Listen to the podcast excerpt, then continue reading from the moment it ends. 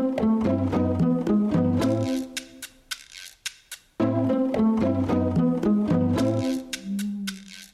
Bonjour, très heureuse de vous retrouver pour un nouveau numéro de Au crible de la science, le podcast fait avec et pour les lycéens. Une série pour éduquer leurs yeux et leurs oreilles face à tout ce qu'ils voient et entendent dans les médias. Et aujourd'hui, on va essayer d'en savoir un peu plus sur les effets des ondes électromagnétiques sur notre santé. À l'heure de la 5G, que nous dit la science et que nous disent aussi les discours sur cette nouvelle technologie? Nos invités pour en parler en ligne depuis Grenoble. Anne Perrin, docteur en biologie, spécialiste du risque électromagnétique. Vous avez contribué aux travaux de l'Agence nationale de sécurité sanitaire, l'ANSES. Aujourd'hui, vous êtes experte indépendante et conseil et vous êtes aussi diplômée en philosophie. Bonjour. Bonjour. En ligne également avec nous, Pierre Combeau, maître de conférences en réseau et système de télécommunication à l'Université de Poitiers, chercheur au sein du laboratoire XLIM du CNRS. Euh, vous avez créé avec votre équipe, Pierre Combeau, un outil pour cartographier l'exposition aux ondes. Bonjour à vous. Bonjour. Et en studio avec nous à Toulouse, Christophe Alcantara, enseignant-chercheur en sciences de l'information et de la communication à l'Université Toulouse 1 Capitole. Votre laboratoire, c'est l'IDET.com et vous êtes spécialiste du numérique et de la e-réputation. Bonjour à vous. Bonjour. Et bienvenue au crible de la science 5G et santé, ondes d'inquiétude. Euh, les ondes électromagnétiques telles que la 4G, 5G, Wi-Fi et autres euh, euh, ondes de ce genre sont-elles dangereuses pour la santé? Parce qu'on en entend beaucoup parler aux infos ou même nous de nous dire de ne pas trop passer de temps sur nos téléphones ou par exemple de l'éteindre ou de le mettre en veille la nuit pour éviter les ondes. Mais d'un autre côté, ils développent la 5G, ça rajouterait des ondes. Donc est-ce que ça ne serait pas trop négatif sur notre santé? En fait, des partisans de la 5G, qui sont quand même majoritaires actuellement, disaient bah, en fait, il n'y a pas de problème. Euh, voilà. Mais du coup, ça veut dire que sur les ondes dégagées par nos téléphones, qu'il faut absolument éloigner de nous la nuit, ça veut dire qu'on nous aurait menti. Euh. Bah, pareil, euh, j'ai toujours entendu l'éducation aussi, mes parents. Je sais pas où je l'ai entendu, mais depuis toujours, on dit que les ondes sont bonnes pour la santé. Ah, mais ça, c'est les médecins, Internet. Ouais, nos parents surtout. on l'a tellement rabâché que j'ai l'impression que si je le fais pas, je vais avoir un cancer. Euh. Pour moi, la 5G, on pose même pas la question. Pour moi, c'est mauvais pour la santé. Alors voilà, vous venez d'entendre les élèves de terminale générale du lycée Stéphane Essel à Toulouse. Les ondes, on en entend beaucoup parler, dit une lycéenne, mais finalement, on ne sait pas trop justement de quoi on parle. Pierre Combeau, qu'est-ce que ça veut dire être exposé aux ondes électromagnétiques? Eh bien, tout d'abord, il faut rappeler que les ondes électromagnétiques eh bien, sont présentes partout dans l'environnement et qu'en fait, nos corps sont exposés en permanence à différents types de rayonnements électromagnétiques. On les caractérise en général par euh, deux paramètres qui sont leur fréquence ou leur longueur d'onde ainsi que, leur puissance. Mhm. Et c'est euh, le lien entre ces deux paramètres qui va jouer un rôle crucial dans leur potentielle euh, nocivité pour l'être humain. Et donc, au sein de ces ondes électromagnétiques, on va euh, distinguer bah, certaines qui sont produites naturellement, comme par exemple le champ électromagnétique terrestre ou encore la lumière, tout simplement, et d'autres qui sont générées par l'activité humaine. Et par exemple, on va trouver des ondes générées par les lignes électriques pour euh, l'approvisionnement en électricité des bâtiments, euh, les appareils électroménagers, les antennes de radio AM ou FM, ou encore plus près de nous, les bornes Wi-Fi dans les bâtiments, ainsi que bien évidemment les réseaux de téléphonie mobile pour lesquels on va distinguer donc deux sources de, rayonnement, donc les téléphones bien sûr, lorsque vous téléphonez, et puis les antennes relais des opérateurs bien connus et qui font l'objet de nombreux débats. Mm-hmm. Donc les fréquences qui sont utilisées euh, dans ce domaine-là, ce qu'on appelle les radiofréquences, donc euh, qui varient entre 1 et quelques quelques gigahertz, quelques dizaines maximum de, de gigahertz. Et en général, on va distinguer l'exposition euh, selon la distance à laquelle on est exposé à la source de rayonnement. Donc, on va parler d'exposition de, en champ lointain. Donc, c'est par exemple celui euh, auquel on est soumis de par les antennes relais des opérateurs. Mhm. De celui euh, en champ proche, donc plus proche, où on est plus proche de la source de rayonnement. Et par exemple, c'est le cas lorsque vous téléphonez, que vous avez votre téléphone près, près de votre oreille. Et globalement, ben, ce qu'on appelle estimer l'exposition aux ondes électromagnétiques, ben, ça peut se faire euh, par deux voies, donc soit la mesure, soit plus récemment, grâce à des outils donc euh, modernes, on va dire, par la, simulation. Et alors, euh, quand on a préparé cette émission, Pierre Combeau, vous vous m'avez appris quelque chose, c'est que sur un même immeuble, par exemple, euh, dans un même immeuble, le niveau d'exposition diffère, peut différer d'un étage à un autre. Comment ça se fait? Eh bien, ça se fait tout simplement que donc euh, sur ce point particulier-là, il s'agit, enfin, le, phénomène est dû encore une fois aux, antennes relais des, opérateurs de téléphonie mobile. Et en fait, comment ça, fonctionne? Ben, Tout simplement, une antenne, elle est censée couvrir une certaine zone géographique, donc couvrir, c'est-à-dire être capable d'établir une communication avec les téléphones, par exemple, qui seraient présents dans cette zone-là. Et euh, dans cet objectif, une antenne, pardon, on dit qu'elle va pointer, c'est-à-dire qu'elle va rayonner euh, ces, ondes horizontalement dans une direction particulière qu'on appelle un azimut et qui correspond à, la zone, à la direction de la zone que cette antenne est censée couvrir. on a le même phénomène verticalement, c'est-à-dire que le rayonnement émis euh, par l'antenne, il, est dirigé avec un certain angle d'inclinaison par rapport à la verticale, qui va dépendre eh bien de la distance euh, à laquelle de l'antenne à laquelle se trouve la zone qu'elle est censée euh, couvrir. Et c'est pour cette raison, c'est dû à ce phénomène, qu'un bâtiment qui serait situé dans la direction de pointage de l'antenne eh bien, euh, se verrait soumis à un niveau de, rayonnement différent sur, la, sur sa hauteur, sur sa façade, en, en fonction des différents étages. Merci Pierre Combeau pour ces précisions. Anne Perrin, il est important de distinguer, on l'a entendu, en termes de nocivité, en tout cas pour la santé, la puissance et la fréquence des ondes. Un micro-ondes et le Wi-Fi ont la même fréquence, mais pas la même puissance. Donc ça veut dire que si je mets ma tête dans le micro-ondes, je vais pas être bien, alors que si je suis à côté de ma box Wi-Fi, ça va pas me faire grand-chose. En fait, les objets de notre quotidien, Anne Perrin, ils ont tous des faibles puissances, c'est ça? Oui, alors les objets communicants, effectivement, hum. euh, lorsqu'on utilise les radiofréquences pour euh, communiquer avec le Wi-Fi ou avec des téléphones ou avec la radio, avec la télévision, parce que ce sont aussi des radiofréquences, eh bien là, c'est des niveaux d'exposition, euh, des puissances en jeu qui sont très faibles et qui n'ont pas la capacité d'induire les effets connus de ces ondes électromagnétiques à partir d'un certain niveau, qui sont des effets qu'on appelle des effets thermiques, c'est-à-dire des effets d'échauffement. Parce que lorsque ces ondes rencontrent euh, de la matière, et en particulier des molécules d'eau, ça induit euh, des vibrations, euh, des, frottements, enfin je ne vais pas rentrer dans les détails de, ces mécanismes, mais qui se traduisent donc par ces vibrations et ces frottements à l'intérieur des molécules, et notamment des molécules d'eau, qui entraînent une élévation de température. Mais pour que cette élévation de température ait lieu, eh bien, il faut une puissance suffisante. Par exemple, le four à micro-ondes, il fait entre 700 et 1000 watts.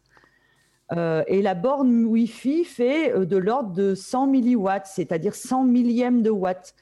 Donc, ça veut dire que le four, il est 100 000 fois plus puissant.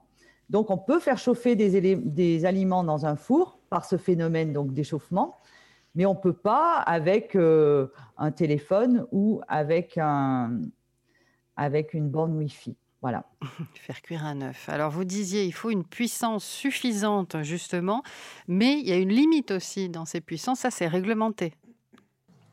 Oui. Alors c'est le fameux DAS, c'est ça? Voilà. Pour, utiliser euh, les ondes euh, radiofréquences euh, en communication sans fil, le niveau d'exposition du public, il est réglementé.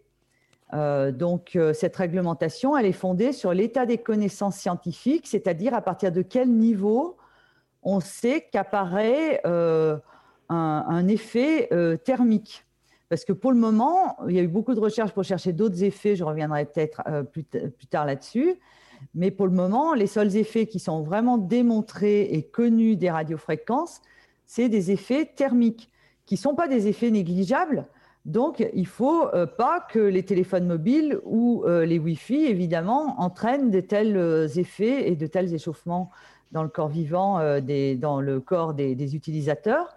C'est pour ça que la réglementation, elle fixe des seuils à ne pas dépasser pour le public qui sont 50 fois inférieurs au seuil d'apparition des premiers effets avérés, c'est-à-dire les effets démontrés, connus, qui sont dus à cet échauffement qui sont encore pas des effets dramatiques, mais qui sont les premiers effets qui vont être des phénomènes d'évitement chez des animaux de laboratoire, par exemple. Ou, euh, voilà. Donc, euh, la réglementation a un facteur de, si vous voulez, de sécurité de 50 en dessous des premiers effets qu'on voit apparaître de façon à, être sûr qu'on n'aura pas d'effet thermique, d'effet connus sur le corps des, des usagers. Et pour les professionnels, il y a aussi une autre réglementation. Donc cette réglementation, elle se traduit par une recommandation européenne et qui est appliquée en France sous forme d'un décret qui date de 2002. Donc c'est le décret du 3 mai 2002. Alors, la puissance de ces objets, elle est réglementée euh, donc notamment par rapport euh, au DAS, au débit d'absorption, d'absorption spécifique. Mais la question qui se pose, Anne Perrin, c'est est-ce que le passage de la 4G à la 5G signifie pour autant une montée des puissances de ces objets des téléphones ou des antennes? Alors, euh, bon, peut-être que Pierre Combeau pourra mieux parler, Alors. Euh, sera mieux placé. Moi, je peux juste dire, je pourrais juste parler en termes d'exposition et de réglementation. Ouais. Juste par rapport à ce que je disais avant, c'est que la réglementation euh, qui s'applique pour la 4G, la 2G, la 3G, elle couvre toute une bande de fréquences des radiofréquences dans laquelle sont inclus les fréquences de, de la 5G. Donc les fréquences de la 5G seront mises au même, soumis au même régime et donc euh, euh, effectivement euh, sont déjà inclus dans la réglementation.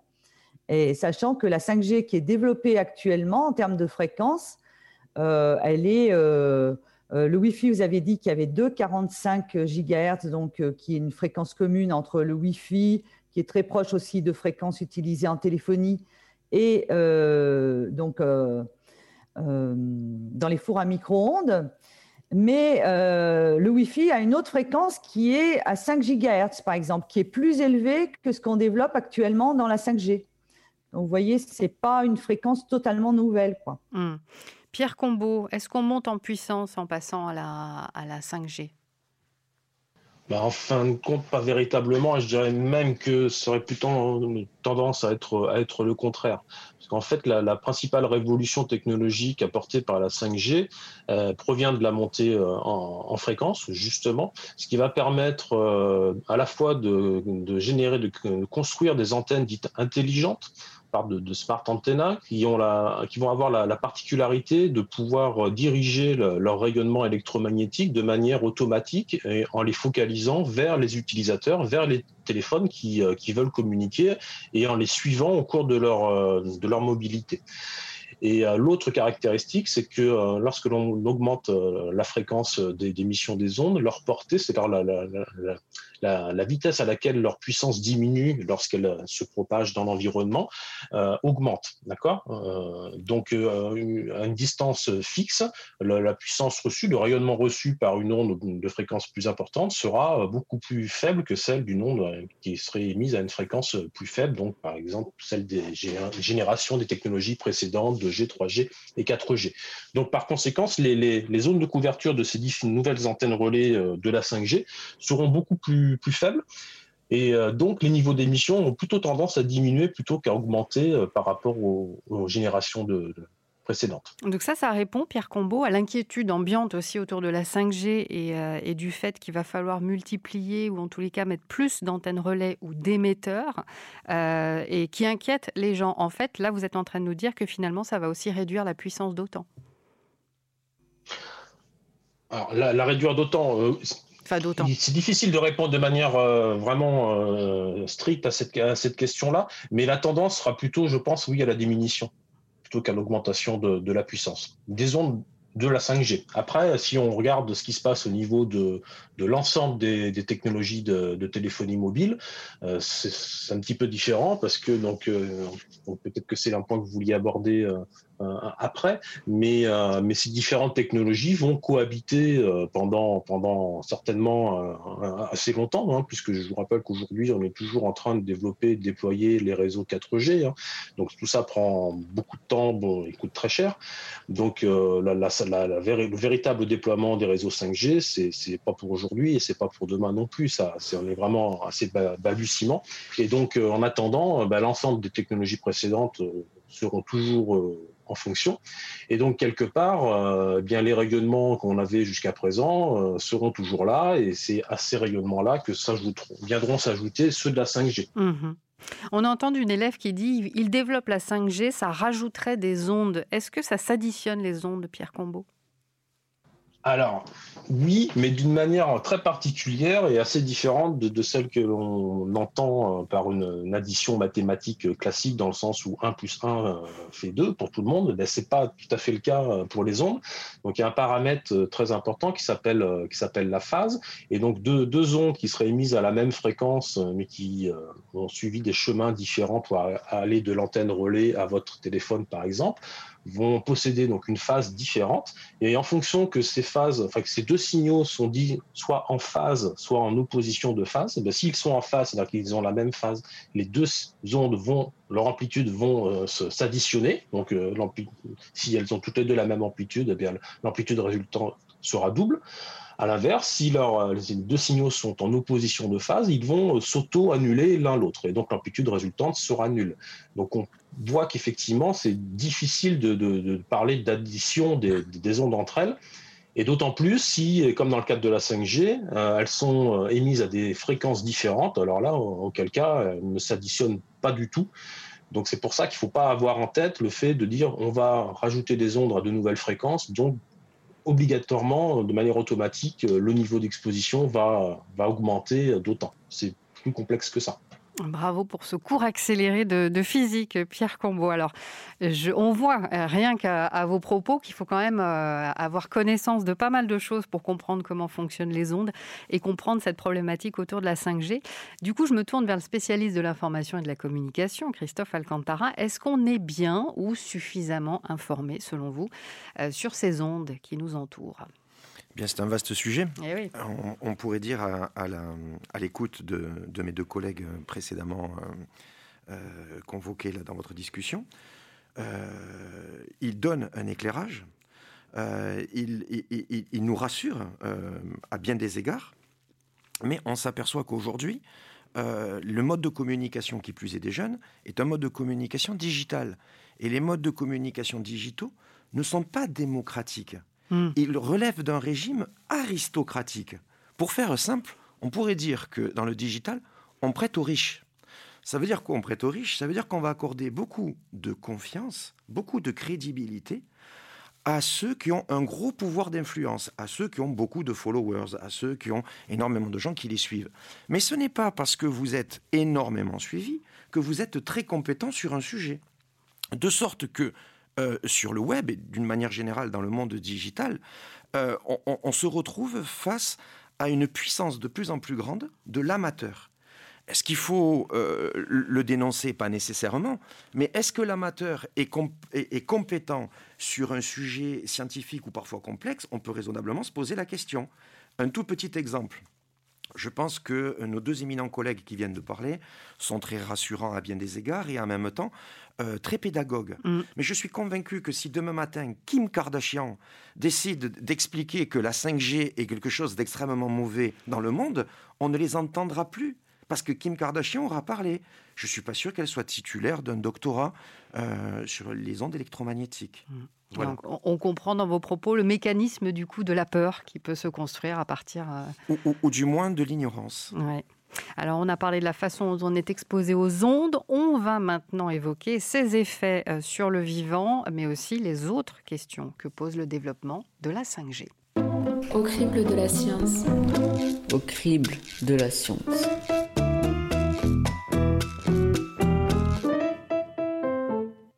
Nous sommes toujours avec Anne Perrin, biologiste et experte indépendante sur les ondes électromagnétiques, Pierre Combeau, enseignant-chercheur en réseau et système de télécommunication, et Christophe Alcantara, enseignant-chercheur en sciences de l'information et de la communication. Et je vous propose d'écouter un nouveau témoignage des élèves de terminale du lycée Stéphane Essel à Toulouse. Moi, par exemple, j'habite en centre-ville. On va dire c'est là où ça va être euh, développé euh, le plus rapidement ça m'embêterait de développer euh, des formes euh, de cancer. Après, je ne sais pas forcément ce que ça développe. Tout ça pour avoir euh, quelque chose d'un peu plus utile, mais pas forcément plus utile que ce qu'on a aujourd'hui. En y réfléchissant, maintenant, je me dis que au moment où on nous a parlé de ça, de vraiment que ça allait nous déclencher des cancers, ben, en fait, c'était un moment, c'était au moment où on avait nos premiers téléphones. Donc, avec le recul, je veux bien croire que c'est pas totalement vrai, parce que c'était un moment où on n'avait pas du tout d'esprit critique. Euh, je trouve que ça va être un peu vite. Comme là, ben, la 5G vient d'être créée. alors que la 4G a été créée il y a récemment. Et du coup, on ne peut pas voir encore le, les impacts à long terme. Ça aurait pu attendre encore quelques années, je pense, dizaines d'années même. Moi, je pense que s'ils créent la 5G, c'est que ça peut être bénéfique pour le développement, euh, pour la vie, enfin l'informatique, tout ça. Mais euh, d'un autre côté, pour notre utilité à nous, je pense que la 4G marche déjà très bien. Mais si on a toujours besoin d'aller chercher plus loin, ben on va jamais s'arrêter à la 5G, on va chercher encore plus loin et on va toujours chercher à capter toujours plus vite et toujours plus. Anne Perrin, ça fait, cela fait 30 ans que la science euh, étudie donc les effets des ondes électromagnétiques. Euh, qu'est-ce que l'on sait, Anne Perrin, sur la pénétration des ondes sur les tissus euh, biologiques comme la peau? Vous avez commencé à en parler tout à l'heure. Alors la pénétration des ondes électromagnétiques dans, dans le corps, hein, on va parler du corps, mmh. Elle, elle dépend de la fréquence. Donc, euh, aux fréquences, euh, si on reste dans les radiofréquences, aux fréquences euh, qui sont relativement basses dans ces radiofréquences, on va avoir une pénétration de quelques centimètres dans le corps. Et au plus on monte en fréquence, au plus la pénétration est superficielle. Par exemple, dans, les fréquences à partir de 6 GHz, par exemple, alors je suis obligée de dire à un moment donné un chiffre quand même. Et ça correspond à, quel, type d'objet, ça, 6 GHz Alors, justement, je vais ah. vous expliquer. Là, pour le moment, tout ce qui est téléphonie mobile, euh, comme disait tout à l'heure euh, Monsieur Combeau, euh, tout ce qui est téléphonie mobile à l'heure actuelle va être situé autour de 1 à, à 1, 2 jusqu'à 3 GHz. Donc euh, la, 5G euh, actuellement développée, la première vague, donc c'est 3,5 GHz, donc c'est un petit peu plus élevé que euh, la téléphonie précédente qui allait jusqu'à, mettons, selon les pays, de 5 GHz.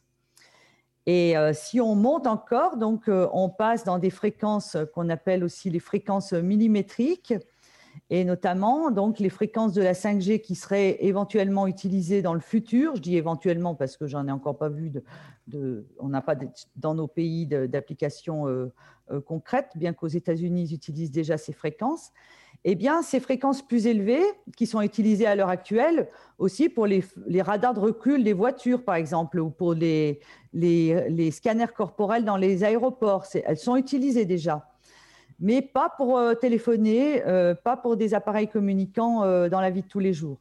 Eh bien, ces fréquences-là, elles, elles s'arrêtent en surface du corps. Elles n'ont pas d'énergie suffisante pour pénétrer en profondeur. Donc, on ne va pas s'attendre à des effets en profondeur, comme c'est le cas des fréquences plus basses. Et c'est pour ça qu'on parle en DAS, et que le DAS, c'est la débit d'absorption spécifique. spécifique qui en watts par kilogramme, parce que c'est en watts par kilo de matière, alors que quand on va passer au-delà de 6 GHz, où les ondes restent en surface, on va parler en watts par mètre carré. Euh, mais en watts par mètre carré, aussi, on peut en parler pour d'autres ondes très connues, mais dont les gens ne s'imaginent même plus que c'est des ondes. Mais par exemple, quand on est à côté d'un radiateur, eh bien là, nous sommes à côté d'infrarouge c'est des fréquences aussi euh, qui sont juste un peu au-dessus des fréquences euh, millimétriques, enfin, qui sont au-dessus, mais pas, tant, pas si loin. Et ces fréquences-là s'arrêtent aussi en surface de la peau. Mhm. Euh, et donc, c'est comme ça qu'on sent un échauffement d'ailleurs. Ces fameux échauffements des ondes, on le ressent et on s'en sert pour se chauffer avec un radiateur, par exemple. Donc euh, voilà, ça c'est juste pour vous parler sur la partie pénétration des ondes. Donc il y a deux choses qui comptent pour ce qui est des interactions entre la matière, c'est la fréquence et euh, la pénétration, donc, et puis l'intensité de l'onde. Parce que voilà, ce qui est important, c'est la puissance et c'est pas la fréquence qui fait qu'une onde va être plus ou moins dangereuse, c'est pas sa fréquence, c'est sa puissance. La puissance. Un élève dit Je veux pas attraper un cancer à cause de la 5G. Est-ce que la science a, montré des effets sanitaires possibles des ondes euh, euh, oui. Alors, donc, la science, oui, ben, moi non plus, je veux surtout pas attraper un cancer à cause de la 5G. Hein.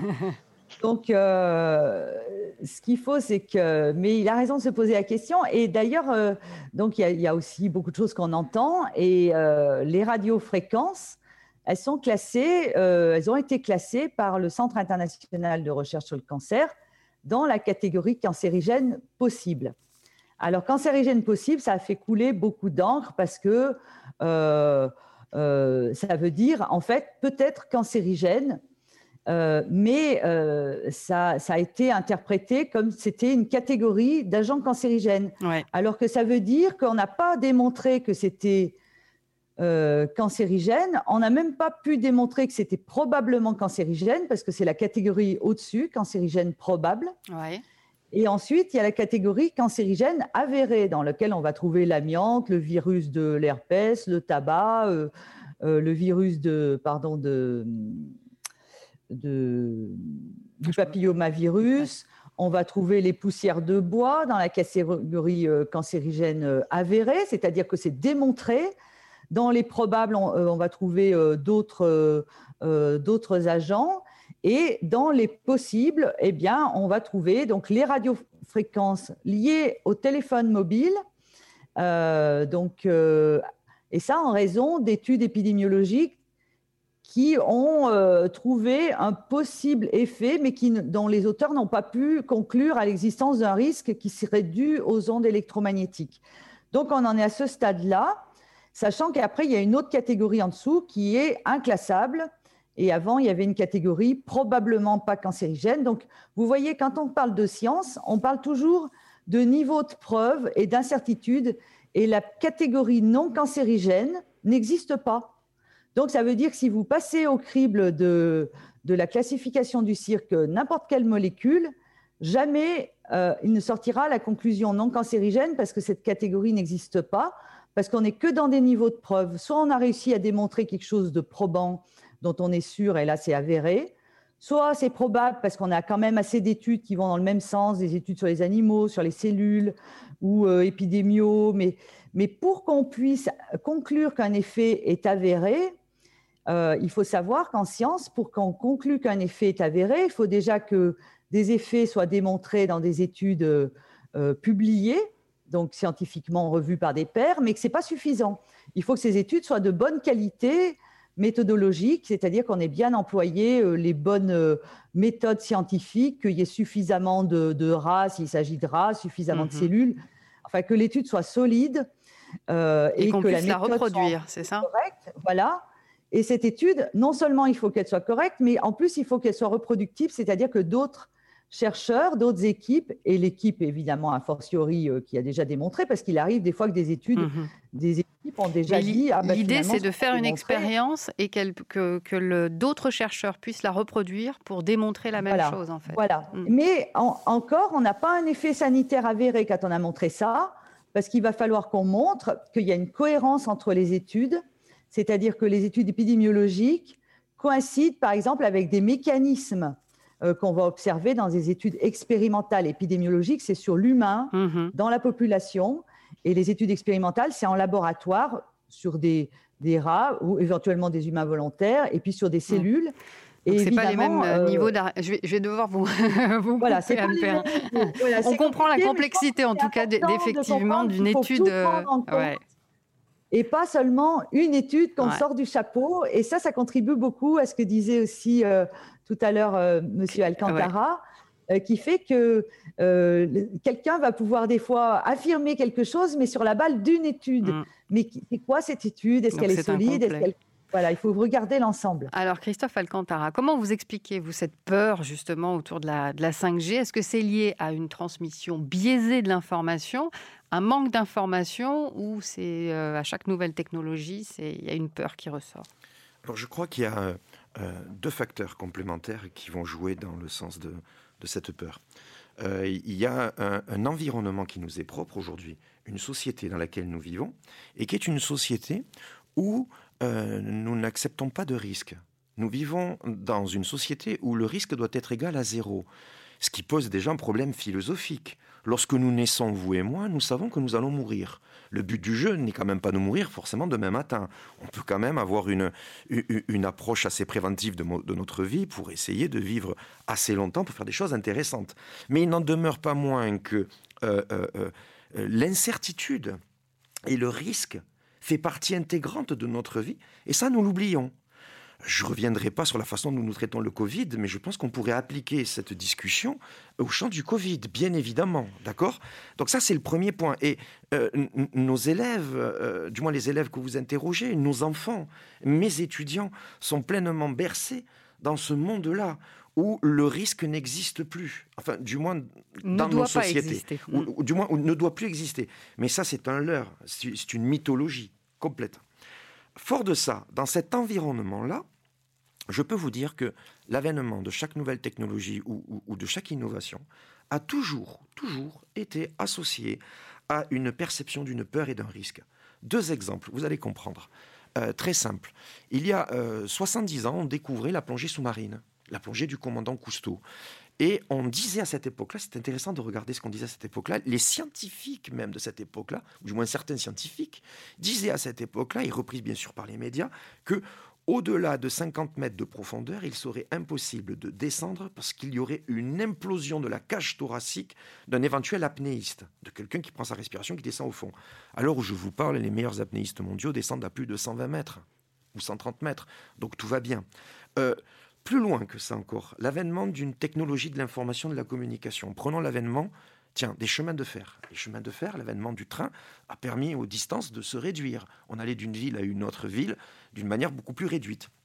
Eh bien, les, les, euh, peurs qui ont accompagné l'avènement euh, du train étaient euh, de dire que lorsqu'on dépassait une vitesse au-delà de 60-70 km/h, on risquait une déformation du corps on risquait, il y allait avoir un impact physiologique, parfois même irréversible, lorsque l'on emprunterait des tunnels. Aujourd'hui, ça nous fait sourire, voire même rire. Donc, euh, euh, l'avènement d'une technologie est souvent associé à une peur, et cette peur qui est liée, au fond, toujours à cette part d'incertitude. Voilà. À l'inverse, euh, la 5G porte aussi en elle tout un tas de promesses.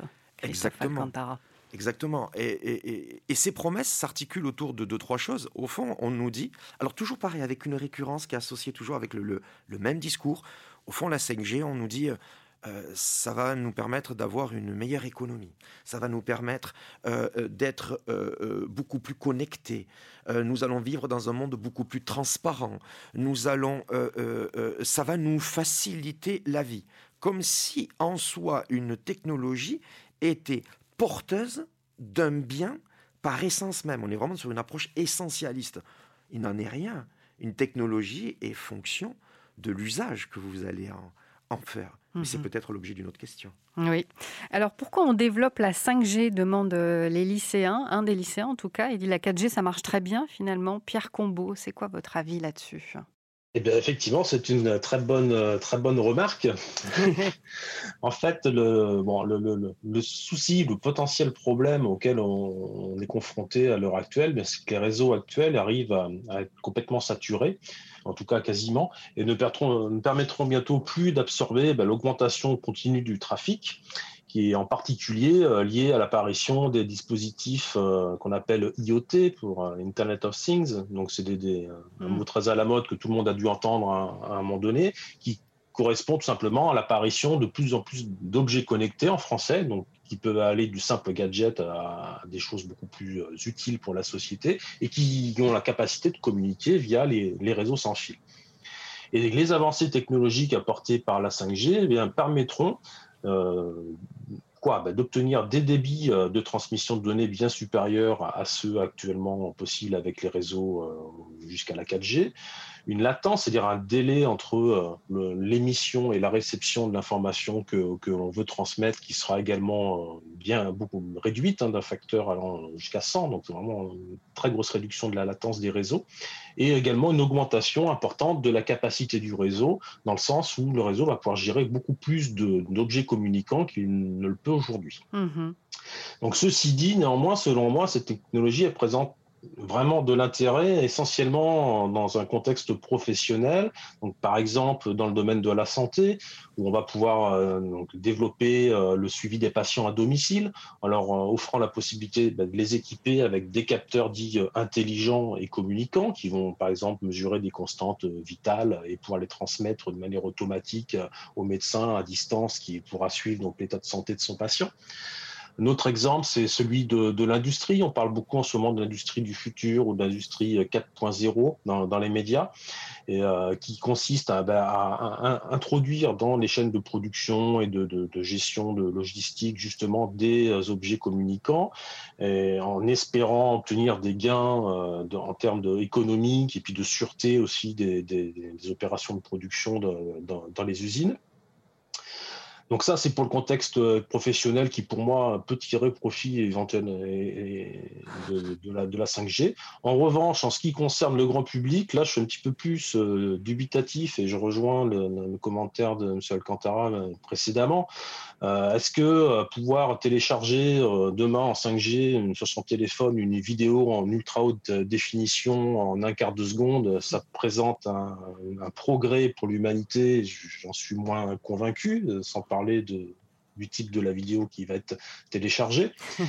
et euh, éventuellement, l'intérêt, le, le, seul véritable intérêt que je pourrais voir pour, auprès du, du grand public, ça peut être le, bah, le fait qu'on va faire découvrir justement au grand public une nouvelle technologie euh, qui est euh, l'optique sans fil, qui permet de transmettre de l'information via des ondes lumineuses et non plus radiofréquences, mm-hmm. qui présente l'avantage double eh que là, il n'y a pas de débat, il n'y a aucune nocivité de la lumière sur, sur la santé humaine, hein, sinon on serait tous morts depuis longtemps.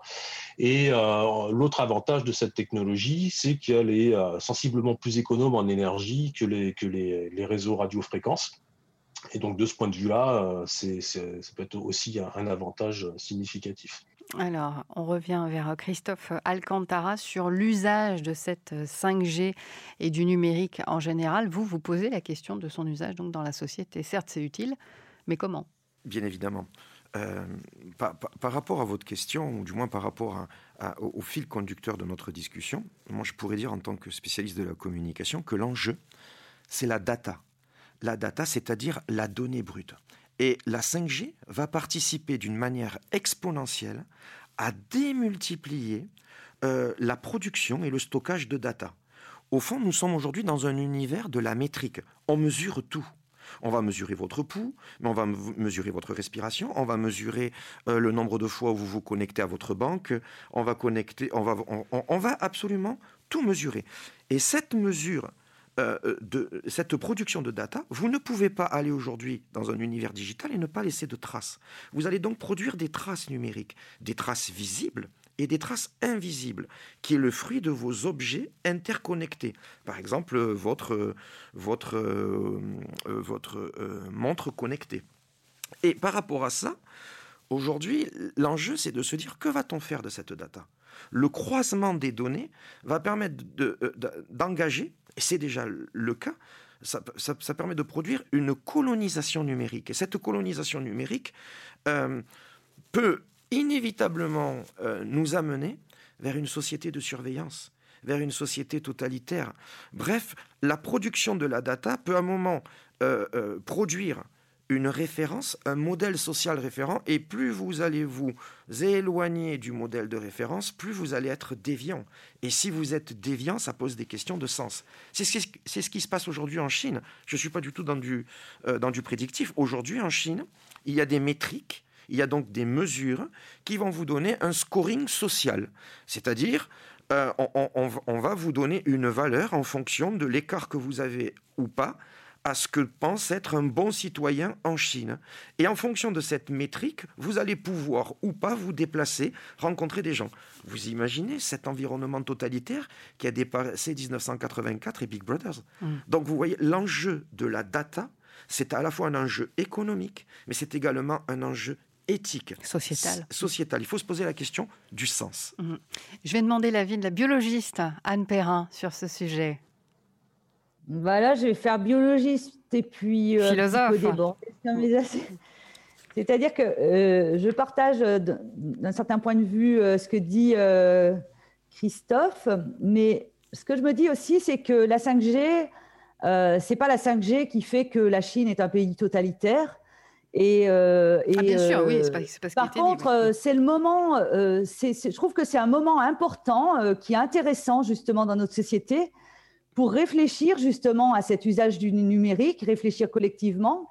Actuellement, il y a des travaux qui ont été faits au niveau du Sénat, il y a des discussions, il y a des réflexions qui sont, sont menées euh, euh, avec aussi des propositions de loi sur que faire de ça, comment avoir une sobriété finalement numérique. Et donc, c'est l'occasion que les, bah, les étudiants qui se posent ces questions-là, qui prennent aussi en compte que, par exemple, s'ils regardent une vidéo sur leur téléphone, eh bien, c'est énormément d'énergie qui est consommée et dans une époque où on dit qu'il faut limiter les émissions de CO2 ou limiter euh, euh, la consommation d'énergie, eh bien, euh, c'est aussi à chacun de prendre conscience de ça, à les, lois qui sont dans les tuyaux ou les réflexions sont vers une responsabilisation des, des, entreprises aussi et un usage qui va vers un usage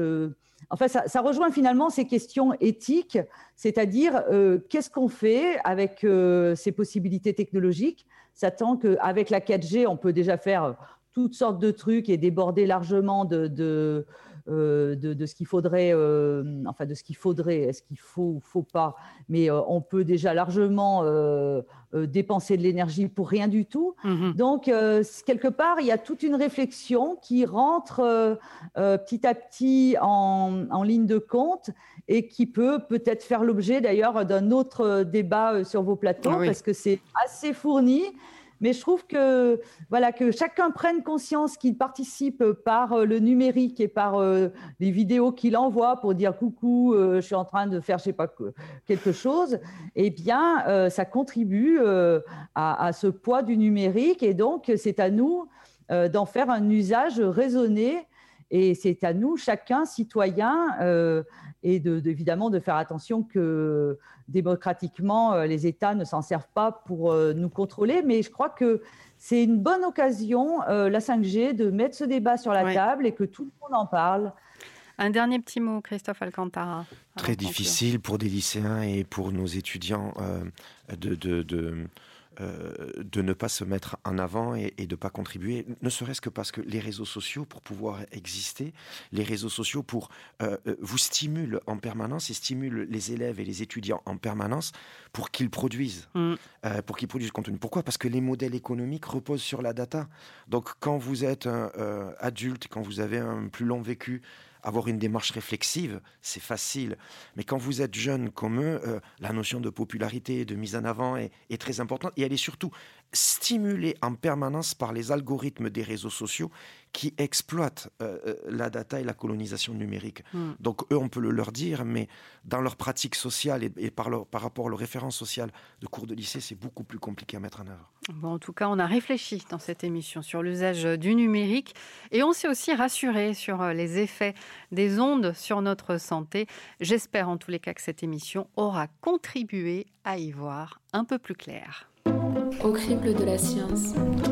Au crible de la science.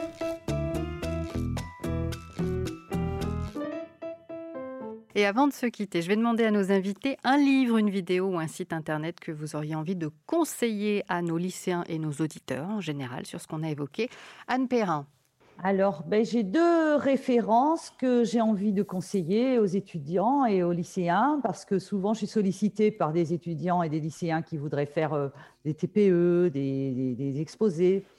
Et je viens justement de, de, faire un dossier sur radiofréquence et santé, où en sommes-nous qui a été mis en ligne hier sur le site euh, Encyclopédie de l'environnement, qui est un site de l'Université de Grenoble euh, et aussi sous l'égide de l'Académie des sciences. Donc euh, voilà, donc vous pouvez mettre ce, site en ligne. Et puis j'aime bien aussi citer, par exemple, les décodeurs du monde autour de la 5G, qui ont fait un petit décodage des, fake news qui circulaient autour du sujet. Donc, je vous, donnerai ces deux références euh, qui sont très différentes. Une, il faut se plonger euh, quand même dans la lecture et l'autre où on regarde une vidéo en quelques minutes. Pierre Combeau, quelles seraient vos références? Eh bien, écoutez, moi, ce que je proposerais à nos jeunes qui auraient envie d'en apprendre un petit peu plus sur les ondes électromagnétiques dans, le cadre général, avec pour application, bien sûr, les, télécommunications, eh bien, ça serait d'aller jeter un petit œil sur le site du, CEA qui ont une page qui s'appelle Découvrir et comprendre. Donc, c'est l'espace de culture scientifique du CEA. Ils ont donc mis une page que j'ai trouvée là ces derniers jours et que j'ai trouvé très très bien faite, assez pédagogique sur euh, la présentation donc, de, des bases de, ce que c'est qu'une onde électromagnétique, des différents euh, systèmes de télécommunication utilisant les radiofréquences, un principe de fonctionnement. Donc ça va de la de la, diffusion radiophonique jusqu'aux euh, dernières générations de, téléphonie mobile. Et donc, ils sont expliqués avec des mots relativement simples pour, pour nos jeunes, le, les grands principes de fonctionnement de ces technologies. Donc, je pense que ça peut être intéressant pour eux. Christophe Alcantara, qu'est-ce que vous aimeriez conseiller? Un site web, si vous le voulez bien. Ah, je le veux bien. La Quadrature du Net, euh, qui est un site euh, qui est particulièrement riche dans le fait d'être vigilant sur ces enjeux de colonisation numérique et de surveillance globale. Je ne partage pas forcément toute leur opinion, mais leur capacité à se poser les bonnes questions font que c'est pour moi un site de référence, Quadrature du Net. La Quadrature du Net. Merci beaucoup Anne Perrin, Pierre Combeau, Christophe Alcantara d'avoir accepté notre invitation et on remercie évidemment euh, chaleureusement les élèves de terminale du lycée Stéphane Essel pour leur participation. Au crible de la science continue sur le site explorer.univ-toulouse.fr où vous pouvez écouter et réécouter ce podcast ainsi que les autres. Et vous y trouverez aussi les liens des références que nous venons de citer dans cet épisode. Au crible de la science est également disponible sur la plateforme du Quai des Savoirs et sur Campus FM. Sophie Cholex et moi-même et j'ai été ravie de vous accompagner dans ce nouvel épisode de Au crible de la science, une émission préparée avec Catherine Thève, à la technique Vincent Navarro, à la réalisation Arnaud Maisonneuve. C'est une coproduction de l'Université fédérale Toulouse-Midi-Pyrénées et du Quai des Savoirs avec le soutien du ministère de la Culture en partenariat avec le rectorat de Toulouse, le CNRS, l'IRES, le CLÉMI et Campus FM. Gardez l'œil bien ouvert, l'oreille curieuse et l'esprit critique. À très bientôt.